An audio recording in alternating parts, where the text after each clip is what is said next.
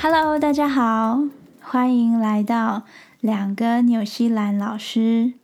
Kia ora, we are two New Zealand teachers.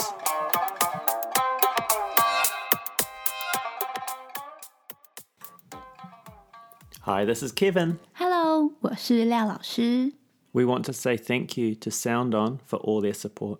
上周的时候，Sound On 把我们的节目放在新生报道的第一个，所以一下子就 多了很多的曝光率，然后也多了一些的听众朋友。所以在这边也要感谢大家，就是如果你们有收听我们的节目，欢迎您来信跟我们交流。如果你还没有下载 Sound On Podcast App，那就麻烦你去下载，里面有许多优质的华语节目哦。你可以去你的 App Store 或者是 Google Play 搜寻 Sound On 声浪，你就可以找到这个 APP 喽。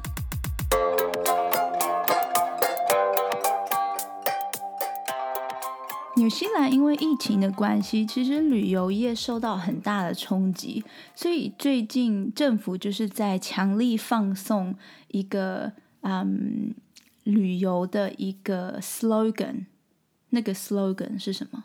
Don't leave town until you've seen the country. 所以意思就是鼓励纽西兰的民众，就是多多在国内旅游，因为现在还是限制出入境。但是如果你是制作《阿凡达》电影的人的话，上个礼拜有一架飞机从美国来到了纽西兰，就是里面载满了就是《阿凡达》的工作人员，他们已经在纽西兰开始拍摄了。Lao Lao Shi, where would you like to travel in the school holidays? 我想去南岛玩，但是我想要去那个租露营车，然后去环南岛。这个时候，这个季节的风景很好，会有雪。你呢？ Uh, I would like to go to the South Island as well. I want to go to the West Coast and see the glaciers. Uh, they're disappearing, and I want to see them while they're still there. 说实话，其实我还没有去过南岛西岸的冰河。诶，我妈妈有去过，可是我没有去过。 I had friends that just went, and they had to fly in a helicopter to land on the top, which was pretty exciting. 好期待哦！ Hopefully, one day once our border opens, the our listeners can explore New Zealand as well.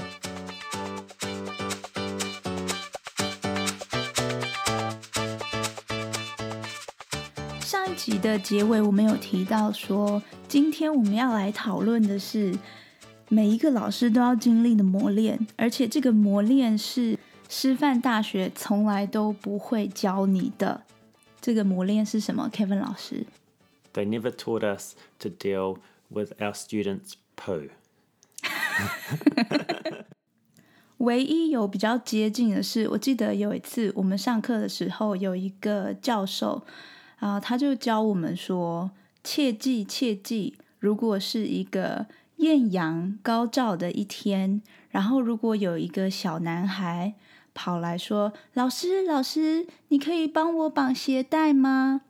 然后你可以看一下，如果这个鞋带是湿的，千万不要碰。为什么呢？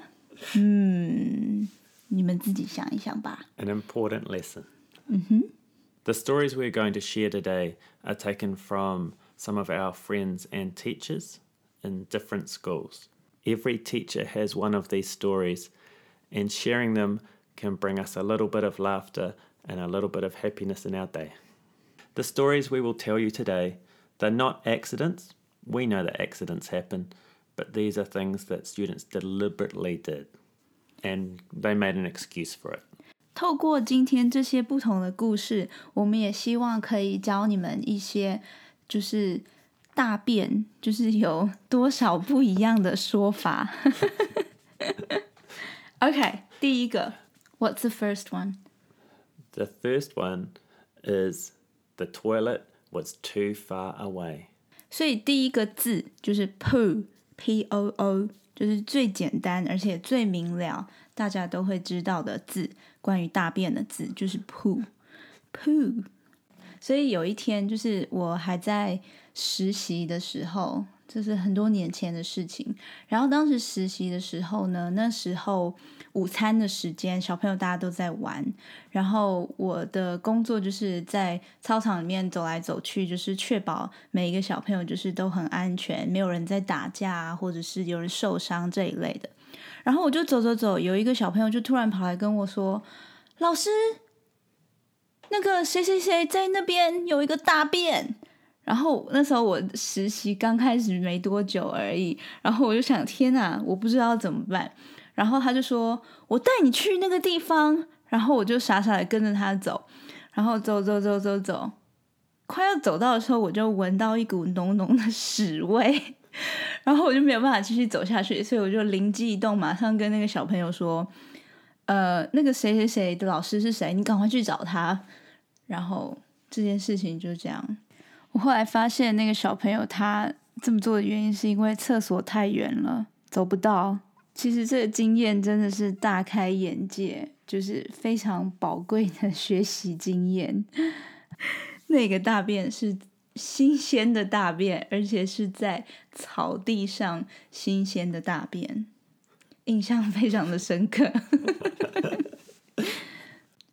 第二个字是 “feces” feces，f a e c e s。feces 的翻译比较像是比较正式的说法，就是粪便的意思。When I was a student teacher, four students came up to me one day. They said, "Teacher, teacher." a cat has done a poo on the playground. and I went to go and so I went to go and find the cat feces. And I looked at it and I said to the children, This does not look like cat feces to me. And they said, Oh, yes, it is. Yes, it is. We saw the cat. It, it ran away. and I looked down at the ground and I looked at one of the children's shoes. And inside it was more feces. 可是你怎么可以从肉眼看到他的鞋子里面有粪便呢？Well, each time he took a step, poo came out the top of his shoe. 哦，所以那个粪便是在鞋子里面，然后他每踩一步，那个粪便就会从旁边溢出来。A little. 好恶心哦。So, I didn't clean the feces. I went and found a, his teacher. 好，所以你跟我的的做法是一样，就是去找他的老师。就 That wasn't my job.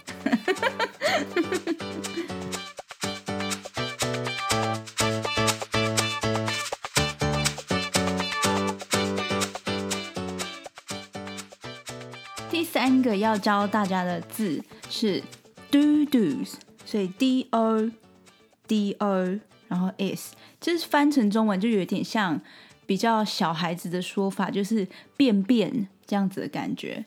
Do dos。第三个故事是我们无意间就是跟一个老师在聊天的时候发现的。这个老师当时他也是在一个嗯，就是两三个老师在一班的那种教室，然后有一个小朋友他就是走路的时候好像掉了一个东西，然 后然后。刚好后面有一个老师，然后他就说跟那个同学说：“哎，同学同学，你那个早上吃那个巧克力蛋糕 掉在地板上了。”结果那个老师他就把他的那个巧克力蛋糕捡起来。And now we know it is not a chocolate cake; it is doo doos.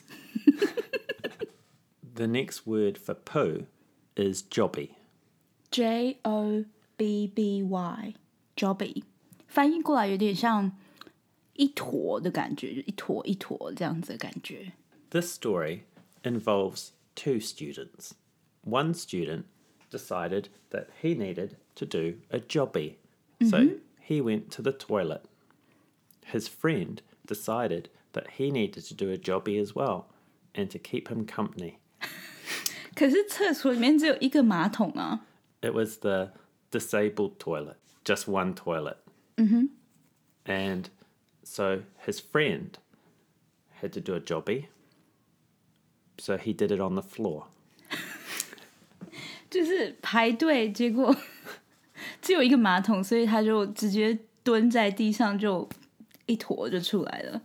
那后来怎么办？ So another student came up and said, Teacher, teacher, there is a jobby on the toilet floor. Oh no！每个老师的反应都听到这种打小报告都，哦天哪，我不要接受。 The cleaner was very, very angry. 下一个故事我们要用的说法就是 number two，有一点像中文里面的大号的意思。这个小朋友他当天就是被老师念了一下，就是说可能课堂上面讲太多话，或者是没有什么参与感之类，反正就是可能有很多原因，就是他被老师念，然后在中午的时候他就决定要报复老师，所以他去上大号，就是他去做他的 number two 的时候呢，他就是故意就是没有大在马桶里面，然后就是大在马桶的旁边。 Then the teacher asked them to clean it up with a plastic bag over their hand.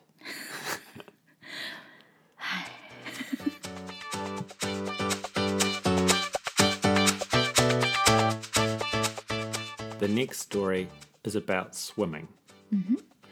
Uh, In New Zealand schools, every student needs to learn to swim. So the next word for poo is code brown. Code Brown, C O D E B R O W N，就是咖啡色警戒，咖啡色警戒的感觉，就是有点警告的意思。 Because all teachers have to take their students to a swimming pool, every teacher has a code brown story. 这个真的是还蛮普通、蛮常见发生在游泳池的。 And what happens is when a student does a code brown in the pool, everyone has to get out. 有的时候，其实你因为老师站在那个游泳池旁边，你不见得可以从 游泳池的的岸边看到游泳池里面有什么东西，但是你就会看到救生员就是突然一下子说：“哎，大家出来，出来，出来，全部离开水面。”然后你就想发现，哎，到底是什么状况？然后有的时候眼睛比较尖一点，你就可以看到游泳池里面有小小一块咖啡色的 巧克力蛋糕 在里面。所以其实这个算是每一个小朋友都会经历的啦。Then you'll see the lifeguard with a long net, and they will collect the, the code brown and then clean the pool. Hmm, 嗯，也蛮辛苦的。可是其实我们在游泳池里面有看到很多奇奇怪怪的东西耶，像是有时候你会看到那个 OK 绷，或者是就漂浮在水上，或者是你看到那个有内裤，或者是一些 衣服之类的东西，就我就就很难理解这些东西到底是怎么跑到游泳池里面的。然后可怜的救生员就要拿他们的网子把他们捞起来。可是我觉得最可怕的就是 double cold brown，就你有可能就是泳池的这一边跟泳池的那一边同时发生，这还蛮恐怖。基本上如果这样子发生的话，那一天的游泳课就是 the end 结束了。So stories about poo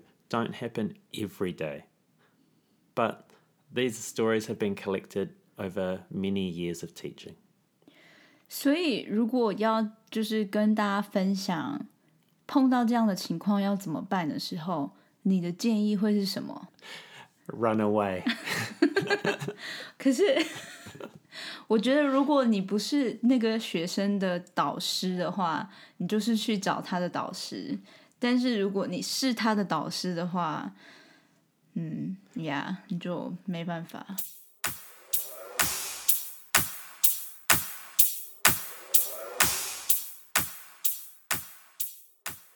So just to revise the different words for poo. The first one, feces, feces 粪便 doo doos, doodles， 便便 jobby, jobby，一坨大便 number two, number two，大号 code brown, code brown，咖啡色警戒。